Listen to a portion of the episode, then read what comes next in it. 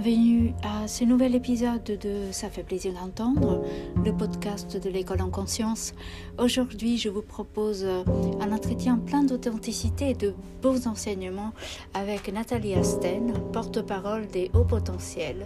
Nous l'avons interviewée il y a quelques jours. Il nous plaît de proposer cet enregistrement le jour de la fête internationale de la femme, parce qu'il y est question d'intelligence, d'hypersensibilité et bien évidemment de sens.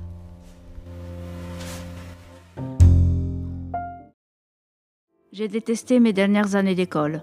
Je m'en suis sortie en apprenant tout par cœur, en essayant de comprendre ce que les profs voulaient et surtout avec une image de moi au ras des pâquerettes, convaincue que je n'étais pas intelligente et qu'il valait mieux que je fasse des petites études pour éviter de me casser la figure. Ces mots sont ceux de Nathalie Alsten, coach, conférencière, thérapeute, spécialiste des personnalités haut potentiel et multipotentielles, qui sont souvent aussi des hypersensibles.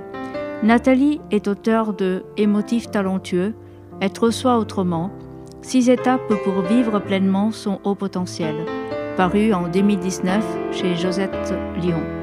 Elle est aussi la fondatrice des Émotifs talentueux et à l'origine du congrès de l'Advance, qui a célébré sa cinquième édition en 2020. Bonjour Nathalie, merci d'être avec nous pour partager ton expérience de l'école. Alors en fait, plus précisément, quand j'ai partagé cette expérience, c'était en lien avec quelque chose qui s'était passé par rapport à ma marraine, qui, je le rappelle, alors ma marraine est ma tante, euh, qui a été euh, prof de géo dans le lycée où j'ai suivi toutes mes études secondaires. Et euh, comme elle venait d'avoir 80 ans, ce qu'on a fait, c'est que et qu'on était encore en confinement et que c'était assez compliqué pour elle, on s'est dit ben on va créer des événements Zoom, ok? Et euh, comme je suis encore en contact avec euh, une partie de ses élèves, c'est-à-dire mes amis de classe, je leur ai proposé de faire quelque chose. Et en fait, ce qui a été vraiment magique et qui m'a permis de de voir les choses tout à fait autrement, hein, parce que quand c'est sa tante euh, à l'école, même si on a apprécié et je savais qu'elle était appréciée, j'ai probablement un filtre euh, par rapport à sa manière d'enseigner. Et en fait, on s'est retrouvé avec euh, 6, 7, 8, je ne sais plus, mais euh, personnes qui ont, qui ont témoigné. J'ai été excessivement touchée par les retours, y compris par toute l'influence qu'elle avait pu avoir à travers les mots qu'elle a qu'elle avait euh, utilisé, sa manière d'enseigner, la façon de regarder les élèves aussi, euh, qui en a touché plus d'une, dont, dont deux des personnes qui ont effectivement transmis des vidéos sont également des enseignantes aujourd'hui.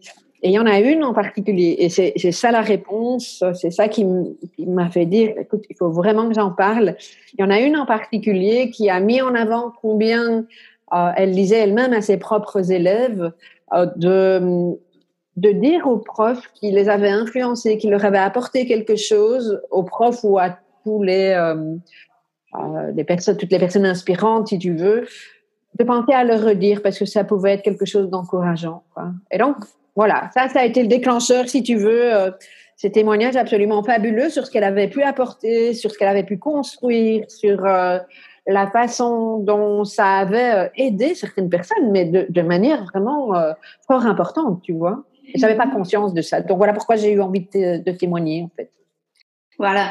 Alors oui, c'est quand même euh, aussi, je pense, le besoin de, de, saluer un comportement qui, qui n'était peut-être pas très très fréquent chez les enseignants. En tout cas, dans ton texte, tu fais part d'une de, de, réelle souffrance en tout cas. Hein. Tu as du mal visiblement à trouver ta place, à te positionner clairement et sereinement dans le cadre scolaire.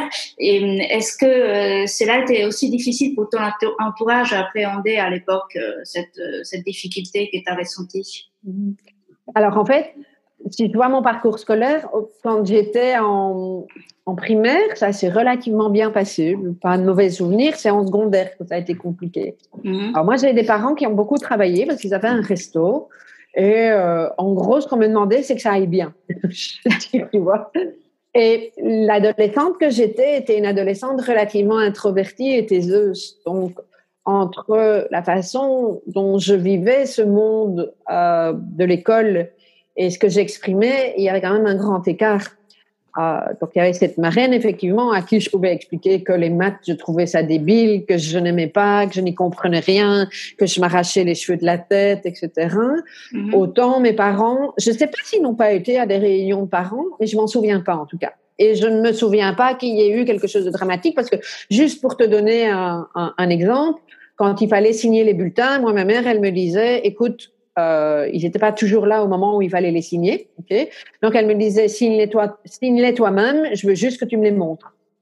Et ça n'a jamais été un big deal, tu vois, chez mes parents. Hmm. Euh, voilà, il y avait cette confiance réciproque sur ce coup-là. Donc, euh, mais j'ai pas de souvenir de mes parents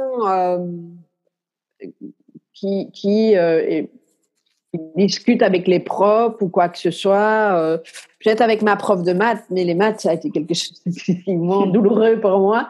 Ah, ça a été vraiment, c'est une des expériences les plus compliquées dans les deux dernières années. Euh, ça, ça, a vraiment été souffrant pour moi, tu vois. Euh, et ça s'est cumulé avec d'autres choses qui n'avaient pas de sens, etc. Mais j'ai pas l'impression qu'il y ait eu une incompréhension entre mes profs et mes parents. J'ai juste pas eu l'impression qu'il y avait une communication. Voilà.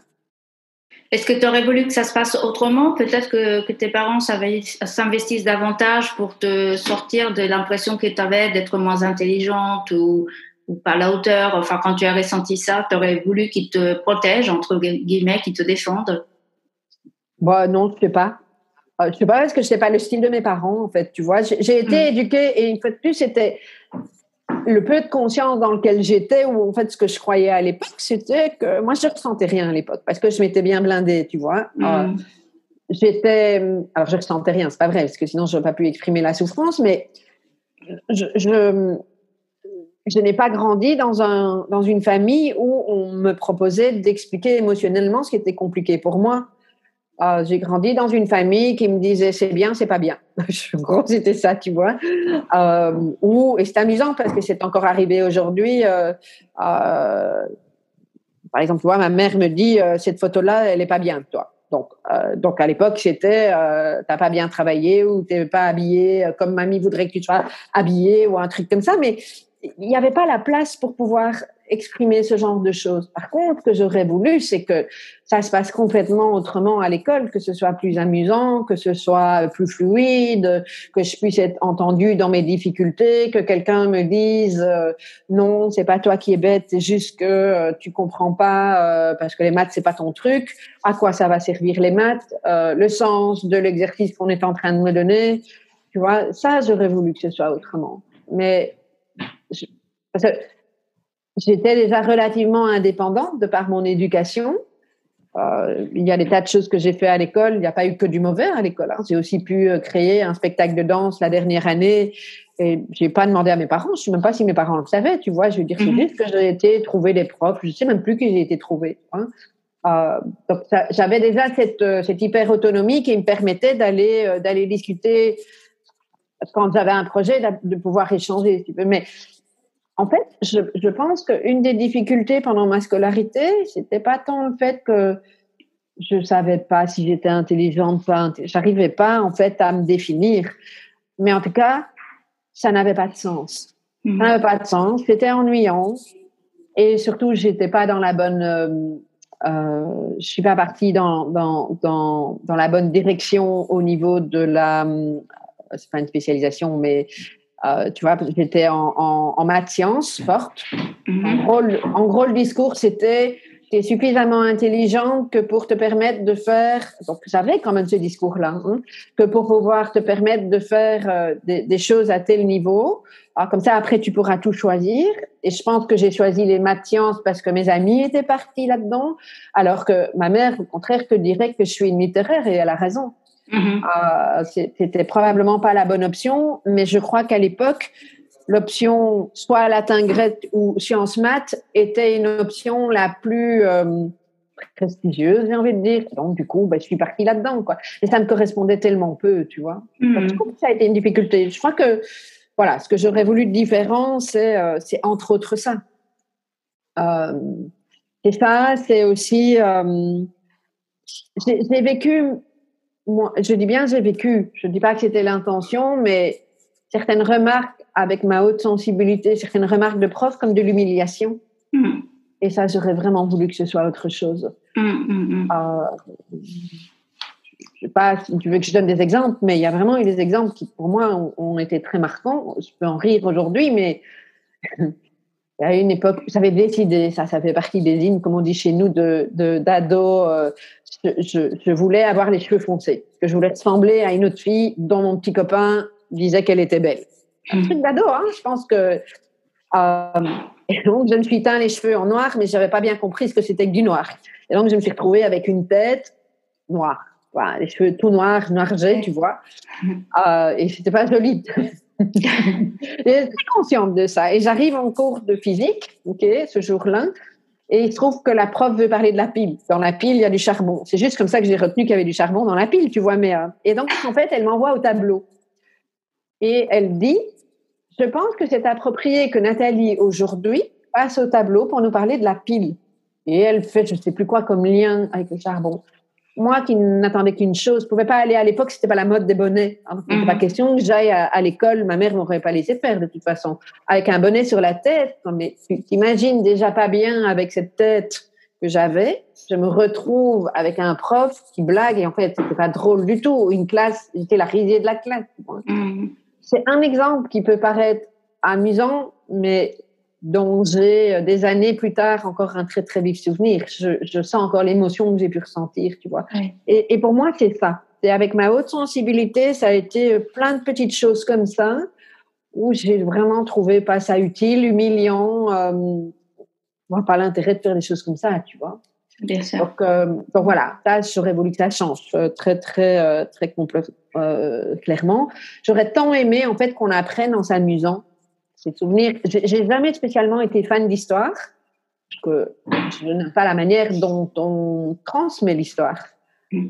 Euh, sauf une prof qu'on a eu malheureusement qu'en remplacement, qui s'est mise sur une chaise et qui a commencé à nous expliquer comment les Vikings ou je sais plus quoi euh, fonctionnaient à l'époque. Mais c'était très imagé, quoi. Et j'ai retenu cette partie-là. Et d'ailleurs, ce que j'ai adoré pendant mon adolescence, c'est lire des romans historiques. Et je retenais toutes les périodes clés, tu vois, à travers ces romans, parce que je pouvais me les imaginer, quoi. Mais apprendre mm. l'histoire comme je l'ai apprise, en retenant des dates, et en me disant, mais à quoi ça sert d'apprendre l'histoire C'est du passé.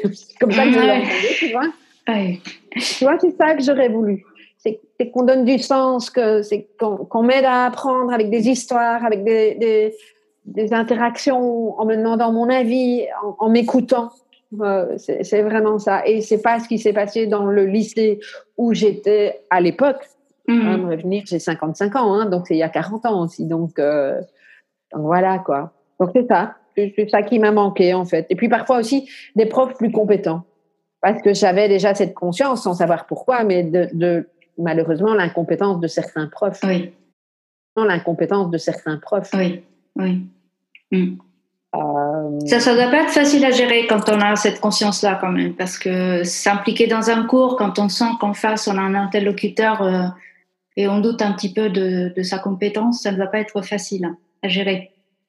Mais c'est ce que, puisque je travaille avec un public de haut potentiel, c'est très souvent en fait ce que les, mes proches, mes filleuls, mes beaux-enfants ont mis en avant aussi, ou des, personnes avec qui j'ai travaillé. C'est, je pointe pas seulement au, niveau de l'enseignement, c'est euh, à d'autres moments, je, pointe l'incompétence de la personne qui est en face de moi. C'est d'autant plus dramatique quand à un moment donné, tu es censé faire confiance au prof. Il y en a certains qui étaient un petit peu plus euh, humains, qui cherchaient vraiment à, à comprendre ce que je ne comprenais pas. Il y en a eu quelques-uns, en tout cas ponctuellement, parce qu'en même temps, on était déjà des classes de 25, si je me rappelle bien, 25 ou 28, donc c'est beaucoup, hein. on n'a pas tous mhm. le même rythme, etc. Mais euh, j'en ai eu en primaire. Ça, je me rappelle fort bien de ces moments-là, tu vois. Mhm. Euh, mais en secondaire, je n'ai pas ce souvenir-là, en tout cas. J'ai été plus marquée par les expériences désagréables parce qu'elles sont mm. restées ancrées, tu vois. Oui, oui, bien sûr. Mm. Un environnement qui ne me plaisait pas. Moi, c'était, oui, j'allais à l'école pour voir mes copines. Et bon, comme je me suis rendu compte après, bien des années plus tard, que j'étais intelligente, que je suis intelligente, bah, ça m'a permis de me débrouiller tout juste, tu vois. Mm. Et je, je, pense que moi, en fait, ce qui m'a beaucoup motivée, c'était toutes les, les, activités en parallèle de l'école. Et heureusement que j'ai eu ça, tu vois, euh, parce que ça, c'était beaucoup plus gai. Cela dit, c'est très amusant, mais si j'ai un prof auquel je pense, tout à fait dans un autre contexte, en fait, j'ai vécu un an aux États-Unis, donc j'ai refait l'équivalent de, ma dernière année euh, euh, aux États-Unis. Et comme je voulais avoir un bon accent en anglais et que mon côté créatif ne demandait qu'à s'épanouir et avoir autre chose, j'ai pris des cours de théâtre. et donc, il faut savoir qu'aux États-Unis, tu as tous les jours, enfin en tout cas par semestre, euh, si tu as ton programme journalier et que tu commences l'après-midi par une heure de théâtre, eh ben, tous les jours de la semaine, tu as une heure de théâtre. En tout cas, c'était comme ça dans mon école. Et il y avait un monsieur, un prof, Mr. Boozy, prof euh, de, de, théâtre. Euh, ça a vraiment été un homme qui m'a qui m'a vraiment permis de, euh, de, gagner confiance en moi. Euh, parce que la première fois, quand on s'est présenté, la première chose qu'il m'a demandé, c'est Where are you from? Hein, donc, d'où viens-tu? Et puis, je me dis, oh, vite mon accent. Et il a été très rassurant, tu vois, très encourageant quand je trouvais que j'arrivais pas à dire correctement. Et il me prenait à part, il me dit allez, tu vois. Et donc c'est ça qui fait aussi que j'ai appris, que j'ai eu un accent anglais différent de l'accent de la plupart des francophones, tu vois, mm-hmm. et qui m'a donné beaucoup confiance en moi, que j'ai fait des concours sur scène. Euh, enfin, quand même, moi, je parlais pratiquement pas l'anglais quand je suis arrivée, tu vois, donc euh, euh, je lui dois beaucoup dans, dans ma capacité aujourd'hui prendre la parole en public, à, à, aimer être sur une scène. Ça, c'est ça, c'est grâce à lui, tu vois, dans un autre contexte, mais vraiment.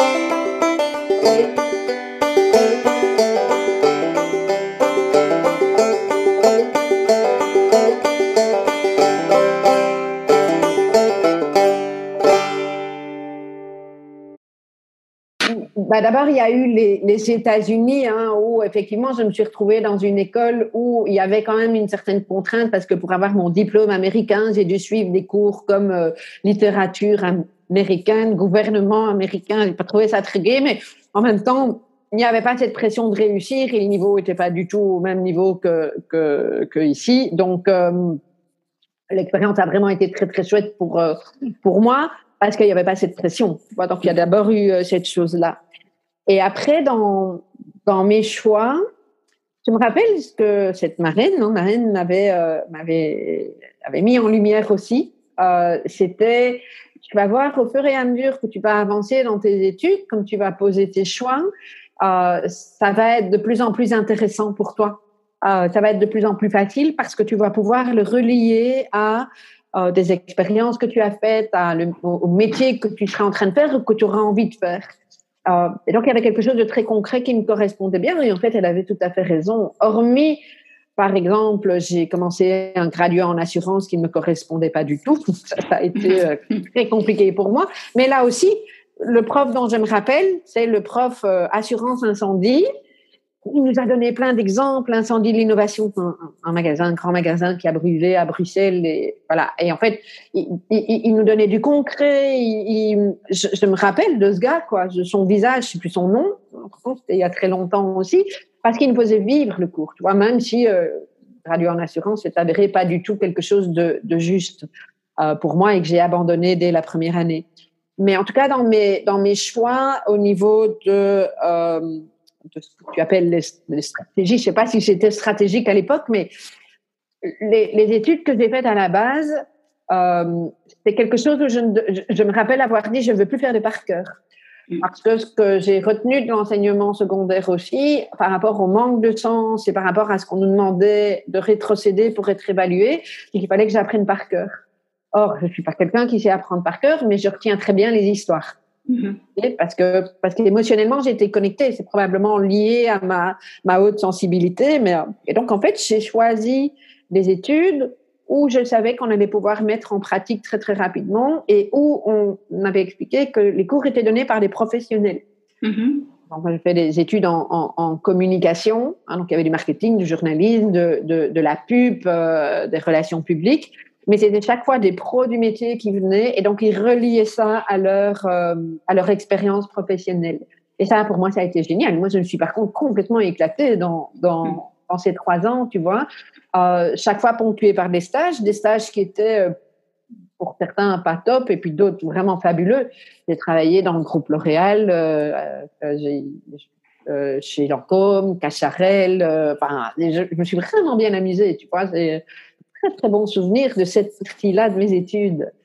Et puis après, c'est devenu des formations. Je suis un peu, alors je, je le suis moins aujourd'hui parce que je j'ai moins besoin de me remplir, si c'est l'âge, la maturité émotionnelle, mm. mais, mais en tout cas, c'est comme ça. Mais je suis quelqu'un qui adore être formé. J'ai besoin de ça. Et, euh, et donc, j'ai suivi toute une série de formations et celles qui m'ont qui m'ont plu sont des formations dans lesquelles j'ai pu bouger, j'ai pu interagir, j'ai pu relier une fois de plus ça à, à ma pratique. Euh, et, et, la manière d'enseigner est excessivement importante à mon sens. Mm, mm. Euh, je donne un petit exemple, une fois de plus, je c'était pas calculé. C'est pas pour ça que j'ai choisi cette cette euh, cette école-là. Mais quand j'ai fait ma formation en coaching, il y a quelque chose qui a été vraiment génial pour moi parce que j'ai tout le temps besoin de bouger moi. Et donc euh, une des enseignantes avait dans le cadre de la formation, elle avait gonflé les, tu sais, les, les balles les ballons de gymnastique là sur lesquels on mhm. peut s'asseoir quoi. Mhm. Et en fait, quand on est arrivé, il y avait plein de ballons, il y en avait un pour chacun. Donc ça faisait partie d'un premier exercice. Et puis après, ce qu'elle nous a dit, ben voilà, ceux qui préfèrent être assis sur un ballon comme ça plutôt que sur une chaise, allez-y, testez. Et en fait, moi, j'ai fait toute ma formation coaching sur une balle comme ça. Et en termes de stratégie, je l'ai réutilisé parfois en, accompagnement après, parce qu'en termes de stratégie, je suis quelqu'un qui a besoin de bouger. D'ailleurs, là, quand j'enregistre, j'ai une chaise aujourd'hui qui est issue de cette technologie-là. Qui veut dire que j'ai les pieds par terre, au sol, c'est ancré, mais par contre, je peux bouger le bassin. Mm-hmm. Tu vois? Et ça, c'est super important pour moi. Et donc, j'ai adoré ça. Ça voulait dire que j'étais obligée d'être ancrée, sinon je me suis cassé la figure. Et pour moi, ça fait partie d'une des stratégies d'apprentissage, le mouvement. On apprend beaucoup plus. Hein. Il y a des études, je pense, qui ont montré hein, un niveau de... Euh, des connexions neuronales qu'en bougeant, ça pouvait euh, créer quelque chose. Le plaisir aussi. Euh, toutes les formations dans lesquelles je, je, je suis repartie avec euh, alors des acquis chaque fois, mais ou en tout cas j'ai intégré mm-hmm. euh, et donc je me suis rappelé des choses, toutes celles où à un moment donné on, on, on a échangé, on, on, a dû écrire des choses, on a dû, on nous a proposé d'écrire des choses, on a fait des challenges euh, où on est repassé par effectivement de la reformulation de ce qu'on avait vu le matin, tu vois, euh, cette fameuse réactivation en pédagogie que j'ai utilisée moi en fait dans mes dans mes propres formations pour la suite. Mm-hmm. Donc euh, donc voilà, j'ai trouvé ça beaucoup plus. Mais j'avais le choix en même temps. Je choisissais mes formations. Elles n'ont pas toutes eu la même saveur. Mm-hmm. Mais, mais, mais oui, ça a été beaucoup, beaucoup plus gai maintenant. Mon père m'a souvent dit, d'ailleurs, toi qui n'aimais pas l'école, hein, quand ça se fait que tu suis autant de trucs, ben justement parce que je pense que je suis en train de compenser et que j'ai trouvé ce qui me nourrissait et comment ça me nourrissait. Mais par contre, les trucs complètement académiques où je me rappelle quand j'ai fait ma formation en psychothérapie, euh, une des profs que, j'estime beaucoup parce qu'elle a un contenu génial. Mais la première chose, elle s'est assise et elle a dit page 5. C'était le signe plus. Mm. Et elle a lu son truc pendant une heure, quoi. Je me suis dit, oh, quelle horreur, trois ans comme ça, quoi, tu vois. Vraiment, quoi. C'était panique à bord, quoi. J'avais envie de partir. Mm, mm. Oui, donc euh, j'entends beaucoup, beaucoup de choses, euh, beaucoup de, de mots associés à l'apprentissage chez toi qui sont l'imagination, le mouvement, le concret, euh, la réactivation, le fait d'être impliqué, participer et pas être juste en réception figée. Et ce sont des choses intéressantes et importantes d'ailleurs que l'on voit aussi euh, dans le monde du travail, ne serait-ce que par rapport à, au bureau, à l'ergonomie. On a les bureaux qui peuvent aussi bouger parce que si on a à un moment donné besoin d'être debout, on peut voilà changer de, de, de position et continuer néanmoins à être complètement productif. Et c'est d'ailleurs des choses dont on parle aussi pour les enfants hyperactifs. Et c'est vrai que malheureusement, le, le, le, modèle est un modèle plutôt figé au sens propre du terme, physiquement stable, euh, mhm. sans, sans, possibilité de, de, mouvement. Donc c'est intéressant quand même de le, de le, souligner.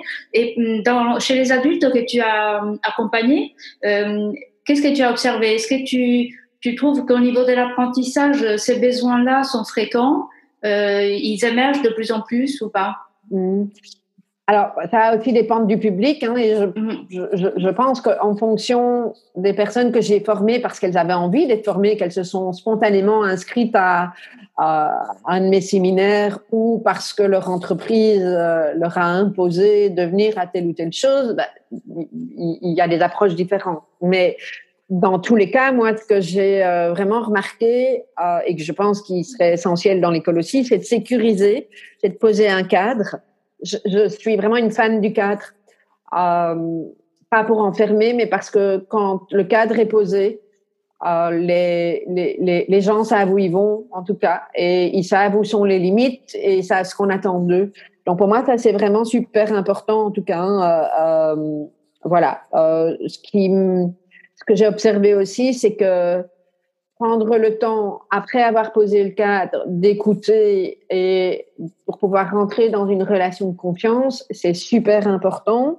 Et donc, écouter, c'est en fonction du public. Hein, je vais donner un exemple. J'ai travaillé avec des aides ménagères pendant tout un temps. Mm-hmm. Leur demander leurs attentes sur une formation qu'on leur avait imposée pendant quatre heures. Euh, pas d'attente. Leur attente, c'était de rentrer à la maison, en gros. Donc, mm. euh, j'ai j'ai très vite compris que c'était pas par là qu'il fallait que je rentre. Par contre, les écouter sur ce qu'elles vivaient, ce qui était compliqué avec leurs clients, euh, quoi elles auraient besoin, etc. Ça leur a donné un espace-temps pendant lequel euh, elles ont pu vraiment libérer toute libérer la parole, si tu veux, quoi. Et je suis toujours repartie de là.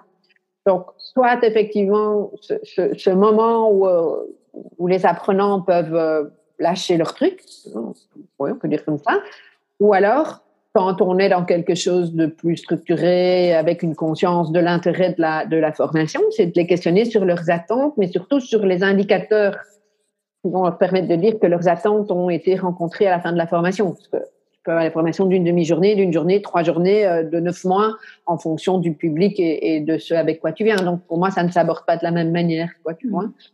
Euh, et puis, de ne pas hésiter aussi d'entendre, de réceptionner certaines attentes, mais qui ne font pas partie des objectifs de la formation. Moi, en tout cas, dans ma, mon approche, je le fais. Parce que sinon, ils sont là en de dire, il n'a pas parlé de ça, il n'a pas parlé de ça, et, et, et quand est-ce qu'on va parler de ça? Et puis à la fin, il dit, ah bah non, c'était pas au programme. C'est excessivement frustrant. Euh, donc voilà, je ne peux hmm. pas empêcher la frustration, mais je pense qu'au plus tôt on la on l'accueille, au plus euh, au plus c'est important.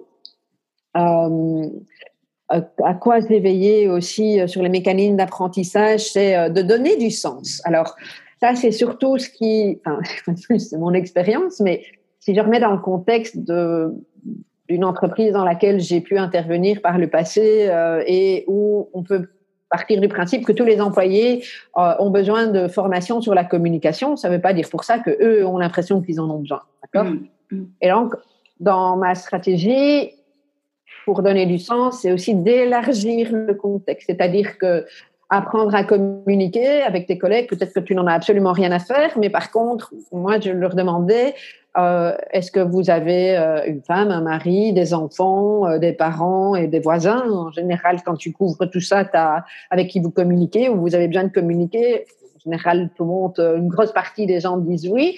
Et donc, c'était entre guillemets, je mets bien entre guillemets le, le terme, hein, mais, mais de vendre cette cette formation, l'objectif de la formation, pour qu'ils puissent le réutiliser, ne fût-ce qu'à titre personnel, même si ils n'étaient pas euh, pas au niveau au niveau de l'activité professionnelle, tu vois. Et en fait, tu crées une adhésion euh, et c'est quand même beaucoup plus cool pendant mm. euh, pendant ton, ton, ton cours, tu vois. Ça c'est effectivement quand tu étais euh, imposé. Ce que j'ai observé aussi, et ça, ça a été un apprentissage, moi, en tant que, enfin, pour moi, un apprentissage en tant que formatrice, ce que j'ai observé, c'est tu as des objectifs et c'est important de les respecter. Donc ça, c'est le cadre de base. Mais par contre, en fonction du public et de l'énergie, moi, je suis très sensible à ça.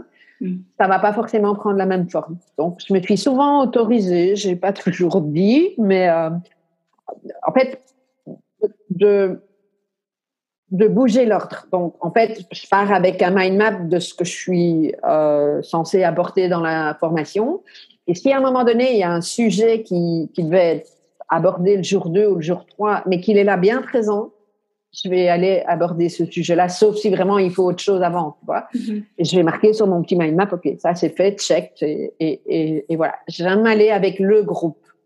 Et ça, ça m'a demandé, c'est l'expérience qui m'a permis de faire ça. Parce que je n'aurais probablement pas été capable de faire ça au début, mais je me suis rendu compte que ça, c'est pour moi, j'aime bien le mot facilitation. Que l'idée de la, pour moi, c'est pas former, c'est faciliter qui est important pour qu'ils puissent, que les apprenants euh, puisse repartir avec quelque chose qui, qui, a été facilité par mon apport et qui puisse réutiliser par la suite. J'ai mhm. toujours été excessivement vigilante à ça et je crois que mon expérience scolaire y a aidé. Hein, mais euh, justement, je voulais sortir de, de, de ça. Quoi. J'aime beaucoup, j'ai remarqué, il y a des études d'ailleurs au niveau de la pédagogie qui montrent ça, que la précommunication euh, favorise la rétention d'informations, hein, en tout cas d'apprentissage. Faire bouger, j'en ai parlé. Euh, et euh, oui, vraiment, cette, euh, toute la partie réactivation régulièrement. Donc, ce matin, dites-moi, on rentre du lunch, qu'est-ce qu'on a abordé? Mais c'est pas moi qui l'aborde, c'est eux. Hein. On, fait un concours où mm. on leur demande d'être créatifs, de se mettre en sous-groupe, etc. Tu vois. Et, et, et, ça, sont toutes des formes, de, en tout cas en présentiel, d'apprentissage qui favorisent l'intégration, parce que si c'est pour juste balancer un truc et, qu'ils n'ont rien retenu, c'est dommage. Euh, et puis, ben, la post-communication, il y a après, et puis il y a la poste aussi, toujours pour cette question de, de rétention. Il y a un de mes formateurs qui disait que euh, ce qui était important, c'était de, pour, pour la rétention de, de revenir sur un sujet une heure, de réactiver, comme il appelle ça, une heure après, 24 heures après, et une semaine ou un mois, je ne sais plus, mm. euh, après. Et ça, je trouvais que c'était assez intéressant aussi. Et l'expérience m'a montré effectivement que ça a été le cas.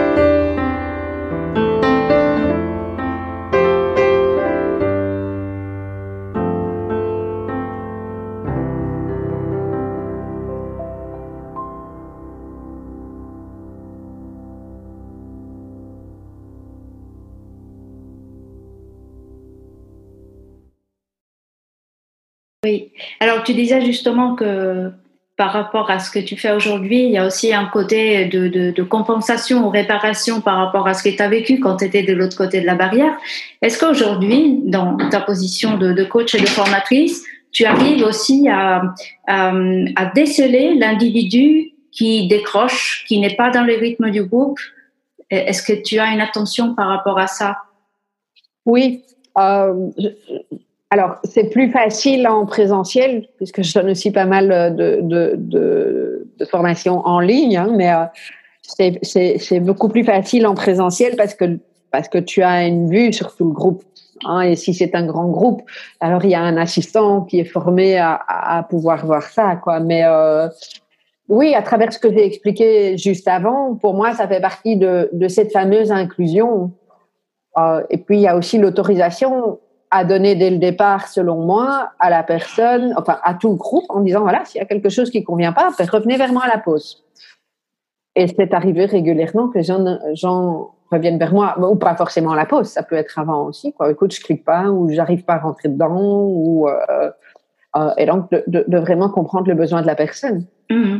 Bon, après, tu as affaire à des adultes qui aussi ont plus de facilité aujourd'hui à venir te voir et voilà, ben, bien sûr, euh, il y a une relation qui est différente. Oui, oui bien sûr, mais je mmh. pense aussi que c'est pas anodin de, de, donner ces autorisations dès le départ en, fonction du contexte aussi. Ça va évidemment, s'ils ont payé de leur poche, ils vont probablement plus facilement hmm. euh, revenir avec leurs besoins que si euh, leur boss leur a dit tu vas t'inscrire à une formation euh, de ce type-là et qu'on comprend bien que c'est non négociable. Mm-hmm. Donc, je pense que c'est les approches sont les approches sont différentes, mais par contre l'écoute de, et l'observation, l'écoute de l'énergie de la salle, parce que c'est systémique, hein, euh, et l'observation de chaque personne dans la salle, euh, ça c'est très personnel. Et, là, tu arrives, et ce sera ma dernière question, aujourd'hui, bien sûr, beaucoup mieux à gérer ce que tu captes de ton public, à ne pas être perturbé peut-être parce qu'il se dégage soit du groupe, soit de quelques individus? Oui. Ah, alors ça, ça a été un apprentissage plus particulièrement quand j'ai commencé à, travailler en psychothérapie, enfin coach et, en tant que psychothérapeute, ah, parce que j'ai eu envie de faire un travail sur moi, sur euh, ma propre présence Mm. Et la présence, elle commence par la présence à soi. Euh, ça, ça me semble vraiment euh, important parce que ce qui peut être perturbant dans une formation ou dans une conférence, il y a plein de choses. Il peut y avoir l'environnement. Je me rappelle un jour avoir donné cours dans une magnifique salle, mais cette salle, elle était dans un, immeuble qui euh, traversait, donc en hauteur, hein, qui traversait une autoroute. Alors moi, avec ma haute sensibilité, je te dis pas, c'était épuisant, quoi. Donc ça, je sais que à l'époque, je n'avais pas le choix des salles. Quoi. Mais si aujourd'hui, moi, je, je mets en, en, place une formation ou, si je négocie avec quelqu'un, je, je, vais être vigilante à ce type d'environnement parce qu'il a un impact, le type de lumière, etc. Mm. Le bruit, ouais. Le bruit, le bruit, mm. tu vois. Bien sûr. Euh. Donc, ça, c'est la partie extérieure sur laquelle j'ai pas toujours le contrôle parce que tu peux avoir tout d'un coup du bruit. Hein. Mais j'essaye de avant de démarrer la formation, d'avoir un minimum de maîtrise sur ce type d'environnement, y compris sur la manière dont je vais placer les chaises, etc., pour, euh, pour les participants. Après, je pense que c'est vraiment un travail sur soi que d'être capable de, euh, rester centré sur soi et, et de questionner si à un moment donné il y a quelque chose qui se passe ou qu'on a l'impression que quelque chose qui se passe sans être perturbé. Parce que, par exemple, ah, tout le monde n'est pas en train de hocher la tête en disant oui, ça a l'air d'être intéressant ce que tu racontes parfois. Moi, je sais que quand j'étais jeune formatrice, quand il y avait un non-verbal qui, qui, ne transmettait rien, euh, moi je suis plutôt du style expansif, donc euh, quand je suis, je suis contente, je vais hocher la tête, je vais faire un grand sourire, mais tout le monde ne fonctionne pas comme moi. Et ça, il a fallu quand même un moment pour que je puisse l'intégrer. Et donc, quand ils étaient tous figés à m'écouter, j'ai cru pendant un moment que, et ça a probablement été le cas, que j'étais euh, embêtante à leurs yeux, qu'ils euh, étaient en train de se demander ce que je racontais ou des choses comme ça, tu vois. Et puis parfois, il y en a d'autres qui m'ont dit, mais toi, quand tu commences à parler, en plus j'ai un débit assez rapide, euh, on est captivé par ce que tu racontes. Mais il a fallu que je pose la question à un moment donné. Je ne dis pas qu'ils ont toujours tous été captivés, hein. parfois c'est peut-être pas le cas, tu vois, mais donc là aussi, je pense que c'est important, c'est de créer les autorisations et de responsabiliser chacun en disant, voilà, s'il y a quelque chose qui ne fonctionne pas, vous revenez vers moi. Et, et puis de, de, de, rester en présence sur, euh, sur ce qui se passe en soi. Et puis à un moment donné, d'éventuellement aborder le sujet. Mm-hmm. Aujourd'hui, je m'autorise en disant, est-ce que c'est moi ou j'ai l'impression que vous avez la tête ailleurs? Mm. Alors, Bon, non, non, non, c'est continu, c'est super. bon, c'était moi. En même temps, j'autorise les gens à aussi montrer, à exprimer les choses, tu vois. Et mm. puis, ben, je peux avoir, ah oui, écoute, euh, sandwich du midi, il n'était pas bon, c'est lourd. Euh, on a mangé un tiramisu au-dessus. Euh, mm. On a besoin de bouger. OK, on bouge. tu vois, je, pense que c'est ça, en fait. Il y a, je suis attentive à, quand je dis le mouvement, le mouvement, c'est surtout à la vie. Mm-hmm tu vois, à cette énergie qui circule. Si tu n'as pas d'énergie qui circule, les gens ne peuvent pas intégrer. Mm. Et donc, il faut aussi pouvoir admettre qu'à un moment donné, dans la formation, il y a des moments où euh, ce n'est pas des moments où on va intégrer, quoi, tu vois. Oui, oui. voilà, suivre un peu le mouvement euh, et, ne, pas, ne pas rester statique, entre guillemets, euh, dans, dans, dans, la formation, dans l'échange, dans l'interaction. Ouais, hein. D'accord, pas très bien. Bah, merci beaucoup Nathalie de, de ces témoignages, ces, ces beaux enseignements, parce que c'est vrai que hum, c'est pas ce que l'on vit à l'école quand même la plupart du temps. Alors c'est bien de voir que ça peut évoluer et c'est bien aussi de d'être attentif à certaines pistes, à certaines choses auxquelles on ne pense pas forcément. Mais justement, il y a toute cette partie vivante qui, qui joue et qui s'anime en chacun de nous et qui qu'on est obligé parfois de mettre de côté parce qu'on est assis face à un professeur. Mais c'est dommage parce que c'est quand même nous, c'est nous dans notre entièreté qui sommes là en train d'apprendre ou essayer d'apprendre. Donc il faut aussi tenir compte de ce que nous sommes euh, et ce qui, ce qui se passe en nous à un moment donné. Merci, merci infiniment. oui. merci, à une prochaine peut-être. Merci beaucoup. Je te remercie. Ça a été un plaisir pour moi, en tout cas, de pouvoir euh, transmettre euh, tous ces éléments et d'échanger avec toi. Un grand merci à toi. Je t'en prie.